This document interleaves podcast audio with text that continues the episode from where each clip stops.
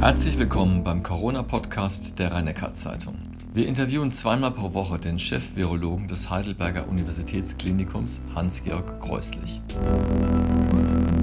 Wir reden heute über den Sinn von Atemschutzmasken für die Bevölkerung und über den wichtigen Zeitpunkt in der Woche vor Ostern.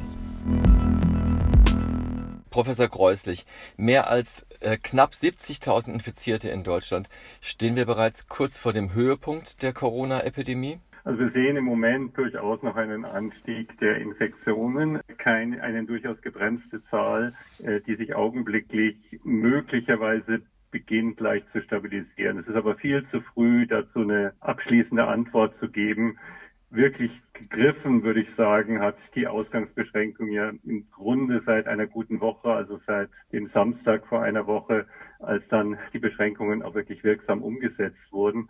Und wir sind immer davon ausgegangen, dass man circa zwei Wochen warten muss, um dann einen Effekt auch in der Zahl der Neuinfektionen zu erkennen. Das wäre dann der kommende Samstag. Ich würde also erwarten, dass wir in der kommenden Woche bis Ostern sehen werden, ob und in welcher Form sich das Niveau stabilisiert oder absinkt in der Zahl der Neuinfektionen. In der Politik blicken ja eigentlich alle auf den 19. April. Alle Maßnahmen sind jetzt quasi erstmal bis dahin fix. Ist es auch so ungefähr der Zeitraum, wo man sagen kann, ja, danach wird vielleicht gelockert oder muss weiter quasi reduziert werden? Ich glaube, wir müssen den Zeitraum jetzt nutzen, um die Frage zu beantworten, kann man dann und wenn ja, in welcher sinnvollen Art und Weise die Ausgangsbeschränkungen stufenweise reduzieren. Ich würde im Moment denken, dass die Diskussion ein bisschen hypothetisch ist, weil wir nicht genau wissen, wie sich die Entwicklung in der nächsten Woche begeben wird, ob tatsächlich ein Abflachen oder ein Absinken der Zahl der Neuinfektionen stattfinden wird. Insofern wird man, und das passiert ganz sicher auch in der Politik aktuell, sich damit beschäftigen müssen, in beiden möglichen Szenarien, was sind die wahrscheinlichen richtigen Handlungen und was sind die dafür notwendigen Vorbereitungen. Also was passiert, wenn die Zahl der Neuinfektionen gegen unsere Erwartungen und auch gegen den aktuell vorsichtig erkennbaren Trend doch weiter ansteigt? Was passiert, wenn sie auf einer gleichwertigen Stufe verbleibt und was passiert, wenn sie runtergeht. Insofern denke ich, dass sich auf allen Ebenen die Politik damit beschäftigt, welche möglichen Szenarien sich in diesen Fällen ergeben. Und dann würde ich erwarten, dass man nach Ostern die Frage dann auch konkret angehen kann, wie soll es denn weitergehen. Ich denke, im Moment ist es, wie gesagt, eine weitgehend hypothetische Diskussion, die vorbereitet sein muss, die wir aber nicht wirklich beantworten können, wenn wir die Zahlen der nächsten Woche noch nicht kennen. Unter epidemiologischen Aspekten ist ja besonders wichtig die, die Rate der Verdopplung. Also zurzeit verdoppelt sich die Zahl der Infizierten so alle fünf bis sechs Tage denn der Neuinfizierten. Wissen Sie, wie das eigentlich in der Region hier aussieht, in, in, rund um Heidelberg? Wir sehen aktuell keinen so großen Anstieg. Bei uns ist die Zahl der Neuinfektionen mit einer gewissen Schwankung, die wir hier am Universitätsklinikum diagnostizieren, und das ist der größte Teil derer, die hier in der Region diagnostiziert werden, mit einer gewissen Schwankungsbreite nur mit einem langsamen Anstieg versehen. Also wir haben keine vergleichbar hohe Verdopplungsrate in der Region. Das heißt, äh, die Verdopplungsrate ist bei uns länger als äh, fünf bis sechs Tage. Wir haben deutlich weniger Anstieg, als man auf der bundesweiten Ebene sehen würde. Also die Ausbreitung in der Region scheint langsamer zu verlaufen, als wir sie in anderen Bereichen sehen. Dabei muss man ja. immer berücksichtigen, dass wir natürlich nicht alle testen können, auch nicht alle erfassen können. Das heißt, wir sind im Moment bei uns in einer, einer Testfrequenz von etwa 350 Personen, die wir täglich testen. Und wenn wir uns das anschauen, dann sehen wir eben keinen starken Anstieg in dieser Phase, also eher eine langsame Ausbreitung. Aber ganz klar ist, dass wir auch nicht alle erwischen können. Also ein Land irritiert ja sehr mit seinen Infektionszahlen, das ist nämlich China, der Ausgangspunkt. Da stagniert die Zahl mehr oder minder bei 81.000 und das ist schon seit über einer Woche. Halten Sie das eigentlich für glaubwürdig? Glaubwürdig, dass quasi kein Anstieg mehr stattfindet? Es wäre überraschend, wenn überhaupt keine Neuinfektionen mehr auftreten würden in diesem Land. Dass die große Epidemie aus dem Januar, Februar unter Kontrolle gebracht werden konnte, sieht auch aus der Sicht von außen eindeutig so aus.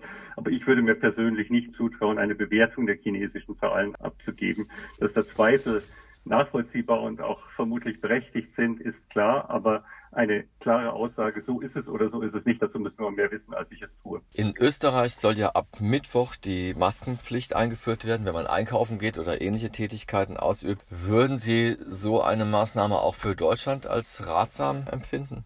Also im Moment, glaube ich, muss man überlegen, wie viel Masken kann ich liefern und welche Bereiche muss ich besonders erreichen. Was, glaube ich, extrem kontraproduktiv wäre, ein generelles Maskentragen verpflichten oder mit hoher Vehemenz anraten zu machen und dann nicht genug Masken zu haben, um alle zu versorgen. In der aktuellen Situation scheint es mir so zu sein, dass auch in vielen gefährdeten Bereichen Altenheime, Pflegeheime und andere Bereiche, in denen ein höheres Risiko besteht, noch nicht hinreichend Schutzkleidung und Masken vorhanden sind. Deswegen würde ich ganz stark dafür plädieren, dass man im Moment mit aller Kraft dafür sorgt, diese Bereiche, die besonders gefährdet sind, wo die Menschen, die dort leben, besonders gefährdet sind, bestmöglich auszustatten. Also alle Einrichtungen der Gesundheitsversorgung bis hin zu Reha-Kliniken und allem anderen, alle ähm, Einrichtungen, alle Pflegeeinrichtungen, die Altenheime, dass dort sowohl die Patienten wie das Personal sicher mit Masken versorgt sind und nicht in eine Situation kommen, wo man nicht weiß, ob übermorgen noch genug da sein könnten. Auch zum Beispiel Besucher oder Leute, die dort hineinkommen müssen, entsprechend mit Masken versorgen. Erst wenn diese diese Situation vollständig geklärt und auch abgesichert ist, scheint mir die Frage, wie kann man eine weitere Nutzung von Masken in der Bevölkerung propagieren und voranbringen, wirklich im Vordergrund zu stehen. Ich glaube auch, dass in der momentanen Situation der Ausgangsbeschränkungen, ähm, wo auch in den Supermarktkassen Schutzschilde und ähnliches aufgebaut werden, um Tröpfcheninfektionen zu verhindern etc., die Masken zwar einen sowohl psychologischen als auch einen gewissen Effekt haben werden,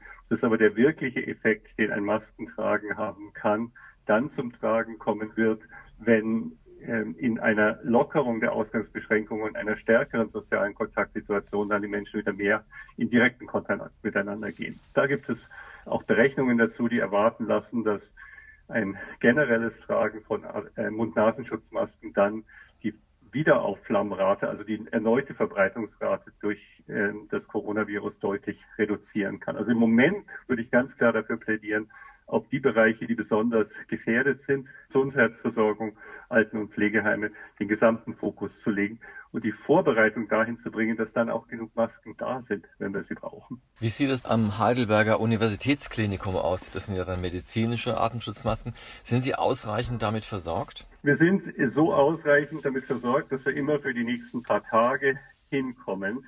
Wir sind aber auch, wie alle anderen, in einer Situation, dass die Lieferungen nicht gesichert sind und gelegentlich auch kurzfristig zurückgezogen werden, sodass unsere Beschaffungsabteilung mit aller Kraft dafür kämpft, dass wir auch die nächsten Wochen immer ausreichend abgesichert sind und ausreichend Produkte bekommen werden. Es ist im Moment keine einfache Situation, weil nicht nur in Heidelberg, in Baden-Württemberg, in Deutschland, in Europa, sondern weltweit ein ganz hoher Bedarf für alle diese Produkte besteht. Das geht von Masken bis zu Beatmungsgeräten bis zu Diagnostikreagenzien. Alle diese äh, Produkte sind momentan limitiert erhältlich und viele Lieferanten kontingentieren. Das heißt, sie geben nur noch bestimmte Mengen ab oder können manchmal auch gar nicht liefern. Im Moment sind wir für die nächste Zeit ausreichend ausgestattet, aber es ist eine Situation, die tatsächlich immer ein bisschen wackelig ist und wo man immer schauen muss, dass man die nächste Woche hinkriegt. Deswegen mein ganz eindeutiges Plädoyer dafür, dass wir auch von allen Seiten daran arbeiten, die Produktion so weit nach oben zu bekommen, dass wir auch in der Zukunft, wenn wir davon ausgehen, dass es nicht in wenigen Wochen vorbei sein wird, dass wir auch in Zukunft ausreichende Mengen geliefert bekommen und auch eine weitreichende Ausrollen, wenn erforderlich, erreichen können. Das wäre meines Erachtens im Moment noch nicht gegeben. Jeder kennt es ja zurzeit von seinem eigenen Arbeitsplatz, wenn ein Kollege Kollege oder Kollegin entweder Schnupfen hat oder Kontakt hatte mit einem Covid-19-Patienten, dann bleibt die Person ja erstmal 14 Tage zu Hause, also auch bei geringen Anzeichen. Wie ist das eigentlich im Klinikum? Sie haben ja berufsmäßig dauernd Kontakt auch mit Patienten. Gibt es da Vorsorgeregeln, dass Sie sagen, wenn jetzt ein Pfleger, eine Ärztin oder wer auch immer einen Covid-19-Patienten behandelt wird, wird er dann ständig getestet? Also wir sind natürlich in einer Situation, dass die Personen hier in den Stationen in den Bereichen Kontakt mit den Erkrankten haben haben müssen und auch haben wollen. Schließlich versorgen wir sie und kümmern uns darum. Das Personal trägt dann immer die entsprechende Schutzkleidung und hält die entsprechenden Hygienevorschriften ein. Man kann es vielleicht erfreulicherweise dahingehend im Moment berichten, dass in dem Bereich bei uns, wo die Patienten stationär aufgenommen werden und auch behandelt werden, in der gesamten Zeit, die wir jetzt beobachten können, bisher keine Infektion von Personal in der Klinik aufgetreten ist. Sobald jemand symptomatisch wird, werden wir natürlich testen, sofort testen. Wir würden auch testen äh, in, bei asymptomatischen, wenn eben mehr Fälle auftreten würden. Ein tägliches Testen der ganzen Station oder der gesamten Klinik ist natürlich nicht realistisch. Wenn Sie jetzt zurückblicken in den Januar und äh, die, also auch Ihre persönliche Wahrnehmung des Coronavirus, und wir haben jetzt Ende März, drei Monate später. Hat sich eigentlich Ihre anfängliche Einschätzung verändert? Ja, die hat sich sicher bei allen verändert, weil wir einfach mehr dazugelernt haben. Wir sind im Januar, Anfang Mitte Januar von den ersten Zahlen aus China ausgegangen. Ich darf noch kurz rekapitulieren. Damals war die ursprüngliche Hypothese, die Mitte um den 20. Januar durchaus noch die Meinung weltweit war, dass der Erreger im Wesentlichen vom Tier auf den Menschen und nicht von Mensch zu Mensch übergeht. Es gab eine ganze Reihe weiterer initial geäußerter Ansichten, die einfach auf der Grundlage dessen, was man damals wusste, entstanden sind und sich dann mit der Ausbreitung der Epidemie und dann der Pandemie weiter verändert haben.